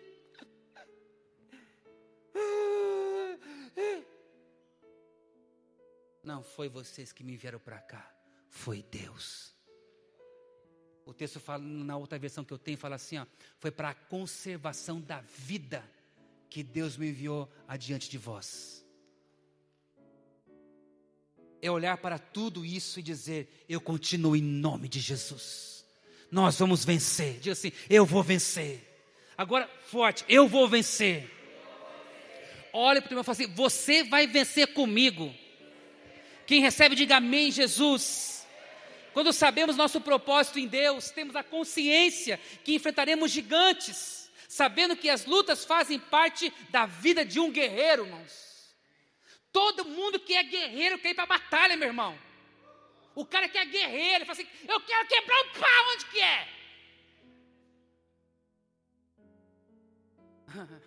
Gostou, né, irmão? Aonde que eu vou arrancar a cabeça? Eu tenho que ir, vou sair no pau. É porque por quê? Já vi alguém que luta UFC, treinar, treinar, treinar, só para bonito? Treina, treina, treina, treina, treina, porque ele quer chegar lá, ele quer fazer o quê, irmão? Quer quebrar o pau. Hoje tem UFC, hein? Fica ligado. Então, estão entendendo, irmãos? O cara quer ir lá fazer o que ele aprendeu. O cara quer ir lá, irmãos, e, e, desenhar, que, que é, é, fazer as, as, as, as técnicas que ele aprendeu. Tudo que você está aprendendo aqui hoje, irmãos, ao mês de passar. Ué, pastor, ser traído. É.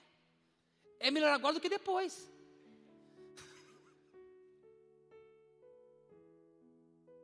Creia que Deus, creia no que Deus disse a seu respeito. Romanos 8,37. Nós somos mais do que vencedores. Levante uma das suas mãos e fala assim: Eu sou mais do que vencedor. Diga assim: Nada vai me parar. Mais forte, diga: Nada vai me parar. Os homens, nada vai me parar. As irmãs, nada vai me parar. A superação vem quando trazemos à memória tudo aquilo que Jesus fez e falou a nosso respeito. Você quer ter, você quer ter essa, essa unção de superação? Lógico, é a parte de Deus, mas tem um, um posicionamento nosso. É você pegar o que está escrito a teu respeito e crer até o fim. Tem uma frase que fala assim: Eu prefiro morrer crendo do que duvidando. Eu vou morrer crendo, eu posso não ver, mas eu creio que vai acontecer. Continuar, irmão, sendo íntegro.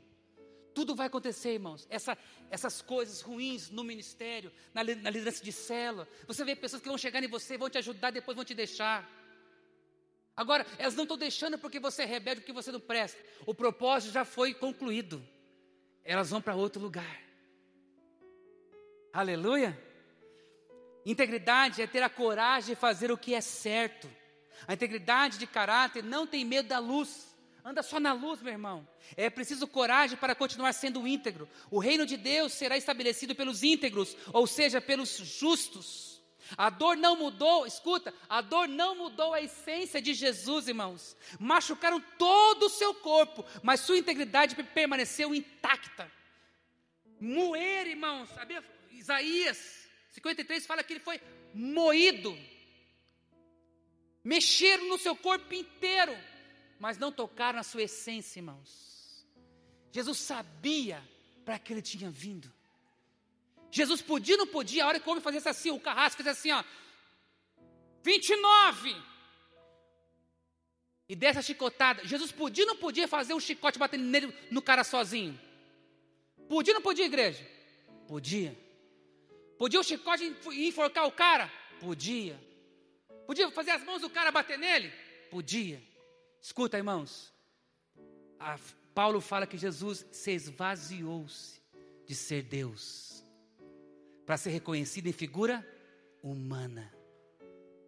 Mas a integridade continuou, irmãos. Hebreus 5,8 fala assim: que Jesus aprendeu a obediência por aquilo que sofreu.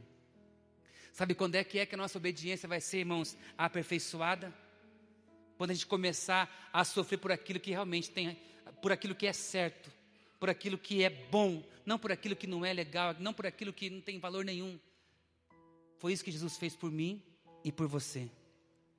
A dor não fez com que José desistisse do sonho de Deus para a sua vida. Sua integridade não foi contaminada. Ah, isso aqui é muito forte, irmãos. Milhares de pessoas dependiam daquilo que Deus tinha colocado nele. Ei, escuta. O que tem de gente, irmãos, que virá no momento que a gente, eu e você, tomarmos aquele posicionamento, irmãos, sermos cristãos autênticos tudo muda. Aquela frase de Augustinho, né?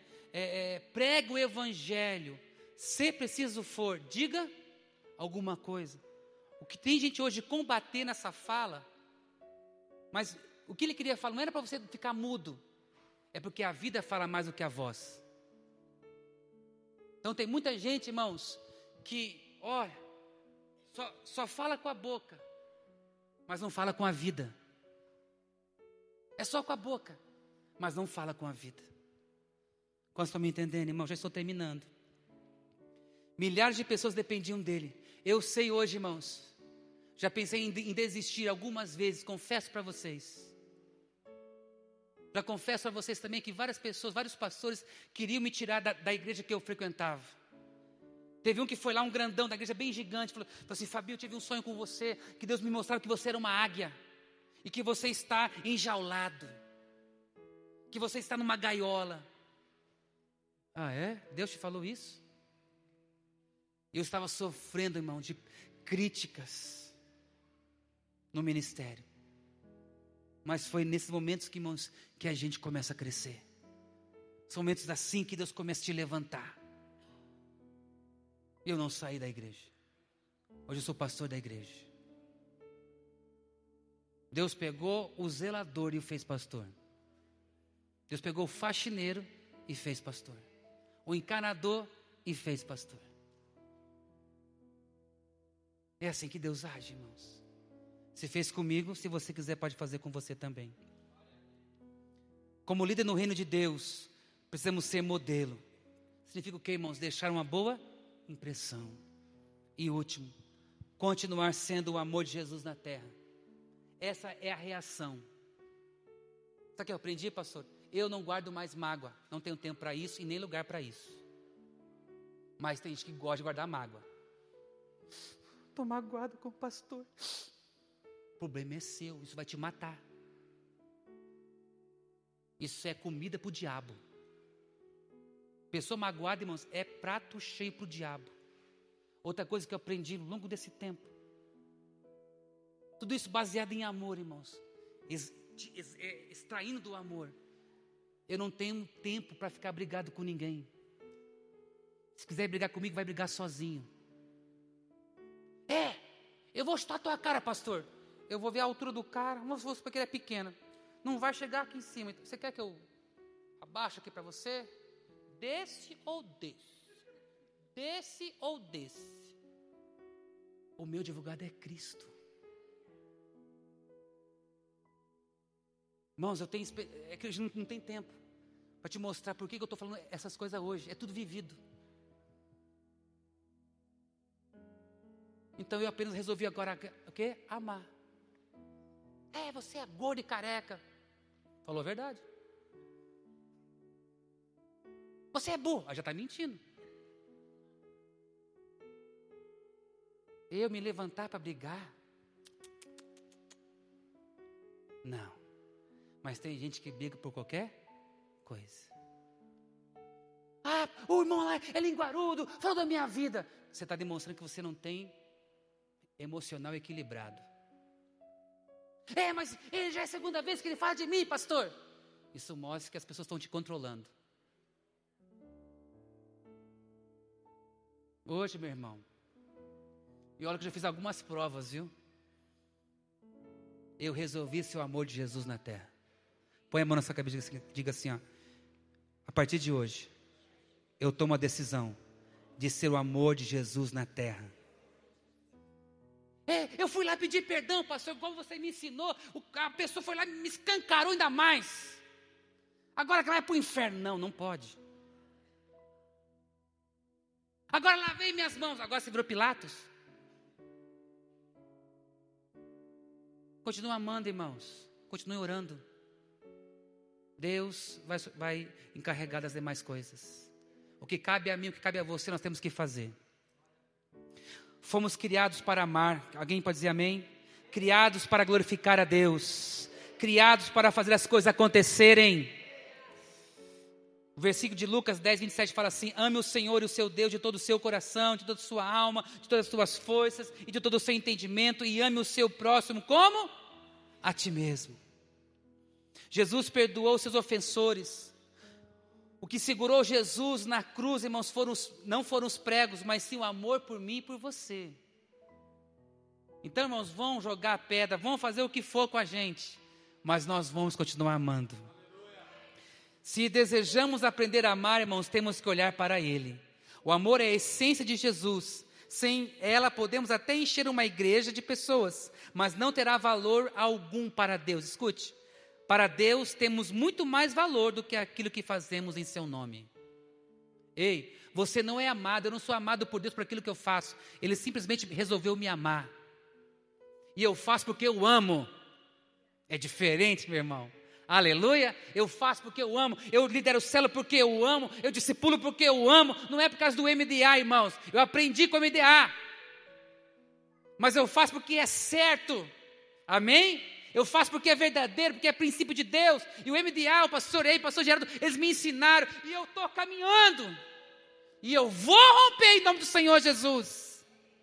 Jesus está muito mais preocupado naquilo que estamos nos tornando do que naquilo que estamos fazendo para Ele. Então, irmãos, tem muito líder que começou a liderar, virou Satanás a vida dos outros. Virou o perseguidor, não é de Israel, não, o perseguidor dos santos. Ungir o bendito cujo, meu Deus, piorou os céus. Agora ele é o valente, agora é o que manda. Aquela famosa fala, né? Eh, você quer conhecer alguém? Dê o quê? Dê dinheiro a ele também. É bem isso. Estamos fazendo muito, é, estamos fazendo muitas coisas. Escuta, irmãos, pelo nosso ego, do que pela nossa obediência a Deus. Analise isso. O líder que, que vai permanecer e que fará obras maiores é aquele que ama. Posso ouvir um glória a Deus?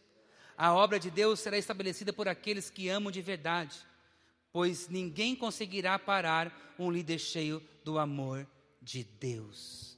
E João, 1 João 4,19, nós amamos, porque nos amou primeiro. Se alguém diz eu amo a Deus e odeio o seu irmão, é mentiroso. Pois quem não ama seu irmão, a qual viu, não pode amar a Deus a quem não viu. E dele temos este mandamento: que quem ama a Deus, ame também o seu irmão. O amor cura a alma. Jamais lidere sem amar. Jamais corrija alguém sem amar. Eli corrigiu Ana sem amor. A visão que ele teve dela foi embriaguez. Se fosse um homem tomado por amor de Deus, ele ia se ajoelhar e abraçar ela. Mas teve Ana como embriagada. Às vezes nós, como líderes, não entendemos a, a, a velocidade das pessoas. Cada um tem sua velocidade. E quando a gente não respeita isso, nós nos tornamos os piores líderes da face da terra. Porque quem ama começa a olhar as pessoas com amor, com os olhos de Deus e não com olhos de resultado. Resultado a qualquer custo.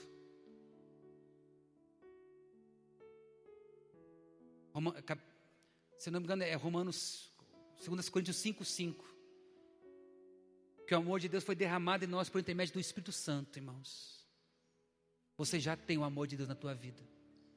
Você pode estar pensando assim, pastor, engano, eu sou ruim, hein? Eu era pior mas Deus transformou a minha vida. Pessoas que me deixaram, mais de 70% das pessoas que me deixaram no começo do ministério, hoje estão com a gente na igreja. Sabe por quê? Porque o pastor mudou. Porque o nosso coração mudou. Teve gente que marcou janta para voltar para a igreja. Sabe qual foi o testemunho? Pastor, você está diferente, cara. Deus mudou meu coração. Eu só queria crescer, pastor. Eu só queria crescer. E nem sabia por que crescer. Você vai crescer. Mas vai crescer do jeito certo. O amor restaura a alma. O amor nunca perde. Ei, a nossa fé, olha o nosso nível, irmãos, de, como líderes, que a nossa fé é baseada negativo e positivo. Fé é pensar positivo. Hum, hum, hum. Quem disse? Fé é dando certo ou errado, a fé está em ação. Só que a gente associa a fé só para quê? Para porta aberta, nunca para porta fechada. Já viu campanha da porta fechada? É só porta aberta. O amor nos leva a sermos pessoas melhores dia após dia. Eu profetizo que você vai começar a amar a sua família como você nunca amou. Você vai começar a amar o teu marido como você nunca amou. Eu profetizo nisso nessa tarde na tua vida. Você vai começar a amar a tua igreja a tua liderança como você nunca amou. Irmãos, eu sou apaixonado pela minha liderança. Eu abençoo financeiramente a minha liderança. Eu abençoo financeiramente, irmãos. Nós honramos cada líder de cela com churrasco todo ano. Sem nenhuma ruela da parte deles. É isso. Quando, quando uma liderança cuida bem, quando quando líderes como nós, pastores, cuidamos bem do nosso povo, o povo produz melhor. Vai dinheiro? Vai, e muito dinheiro. Mas com todo respeito, irmãos, nós fazemos evento com vários pastores da nação. Hoje nós fazemos com os nossos. E damos oferta para os nossos. A última conferência que a gente fez, apóstolo, para encerrar essa parte do amor, Deus falou assim: você dá para eles e não dá para os seus. Eu chorei.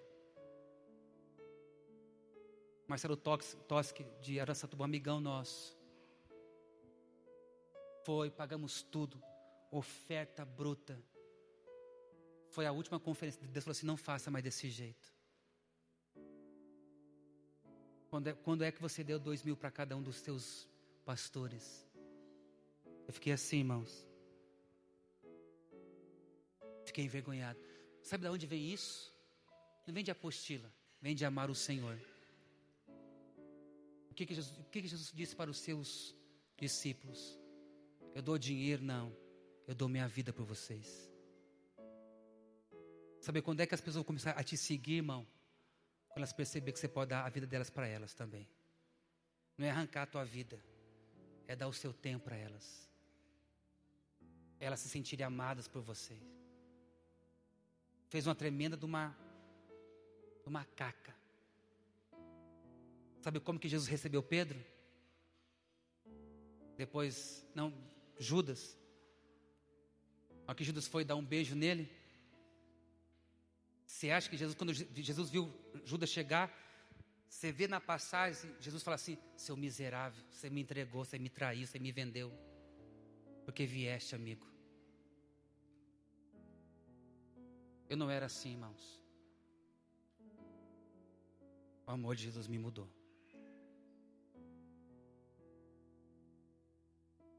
As pessoas, um dia eu falei assim, as pessoas começaram a me, a me deixar.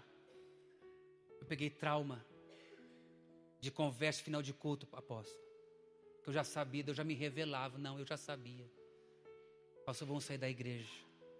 Irmãos, chegamos a ficar com um pouquinho mais de 30 pessoas. Até a hora que eu vi quem estava errado era eu. Que não era claro com as minhas convicções, com as direções. E só o amor faz isso, irmãos. Só o amor consegue fazer com que a gente olhe para nós e só o amor de Deus consegue fazer a gente mudar. Nem discipulador, nem pastor consegue fazer isso. Se não for o Espírito Santo nos convencer. Então hoje eu não tento mais mudar ninguém. Eu apenas prego o que diz a palavra. E faço o que diz a palavra. Então por isso que eu creio aqui, irmãos. O amor nos leva a sermos pessoas melhores. O amor tem poder de reconstruir. O amor nos leva a enxergar as pessoas com os olhos de Deus. O amor nos leva a recomeçar. Eu tive que recomeçar depois que comecei a amar Deus de verdade. Eu não tive vergonha. Zerei a igreja, pastor. Zerei. Não tinha mais grupo de nada. Eu aprendi. É um jeito, não estou dizendo que esse é o jeito certo. Eu tive que fazer isso. Porque eu via tanto erro no meu ministério, tantas falhas. E quando eu resolvi arrumar, mais gente saiu. Sabe aquele, aquele momento que a pessoa fala assim: ah, agora eu saio de fininho, sem culpa? Foi nessa hora. Quando foi numa quarta-feira, menos de 30 pessoas ele ficou, depois foi aumentando. Sabe por quê, irmãos? Porque nosso coração mudou. Se coloca de pé. O último slide que está aí fala assim: O amor nos leva a sermos a imagem e a semelhança de Deus. Eu acredito muito que a igreja precisa se parecer com Jesus. Se ela não se parecer com Jesus, ela não é igreja. Se eu não me parecer com Jesus, ela não é igreja. Se eu não tiver uma, a semelhança de Jesus na minha vida, ela não é igreja. Eu não sou igreja. Então eu quero convidar você a orar comigo nessa tarde. Eu não sei quais são as suas aflições. Eu não sei o que, você esperava dessa tarde. Mas eu tenho uma, uma convicção muito forte no meu coração, irmãos. Deus fez algo aqui diferente. Eu não sei te explicar o que é, mas vai, vai ecoar. Não é pela nossa vinda, é pelo nosso momento aqui. Eu tive que mudar algumas coisas aqui, irmãos. Vamos orar, feche seus olhos. Como está a sua comunhão com a sua liderança? Como está a comunhão com as pessoas que você lidera? Que nível está? Está gostoso? Está tranquilo? Está frutificando? Ora em cima disso. Como está a sua célula? Como que seus discípulos te veem? Uma pessoa que só quer resultado a qualquer custo? Uma pessoa que está forçando algo que deveria ter um processo. Como eu te falei, mas essa mensagem não nasceu num dia. Aqui eu coloquei meu coração para vocês. E a gente só consegue mudar se a gente conseguir reconhecer onde está errado. Se a gente não reconhecer onde está errado, nunca vai ter mudança nenhuma nas nossas vidas. Feche seus olhos, Pai. Obrigado por essa tarde. Obrigado por tudo que o Senhor falou, ministrou aos nossos corações. Obrigado, Senhor, por esta igreja. Obrigado pelo pastor, pelo apóstolo Marlos. Obrigado, Jesus, por essa liderança. Nós temos pouco tempo para transformar essa liderança num grande exército, onde o diabo tem tentado se infiltrar, matar, roubar, destruir, trazendo inimizade, trazendo palavras, ó Pai, de condenação para as nossas vidas. E eu oro nessa tarde, Jesus. Restaure as nossas vidas. Restaure o nosso chamado. Restaure o nosso ministério. Restaure a vontade de servir. Restaure, Pai, a vontade de andar com a nossa liderança. Me ensina, Senhor, a, ser, a exercer o ministério da reconciliação. Me ensina, Senhor, a andar nos teus caminhos. Eu abençoo o teu povo, essa igreja nessa tarde com toda sorte de bênçãos. Eu abençoo o apóstolo nessa tarde com toda sorte de bênçãos. Para que essa igreja possa crescer de uma forma saudável dia após dia.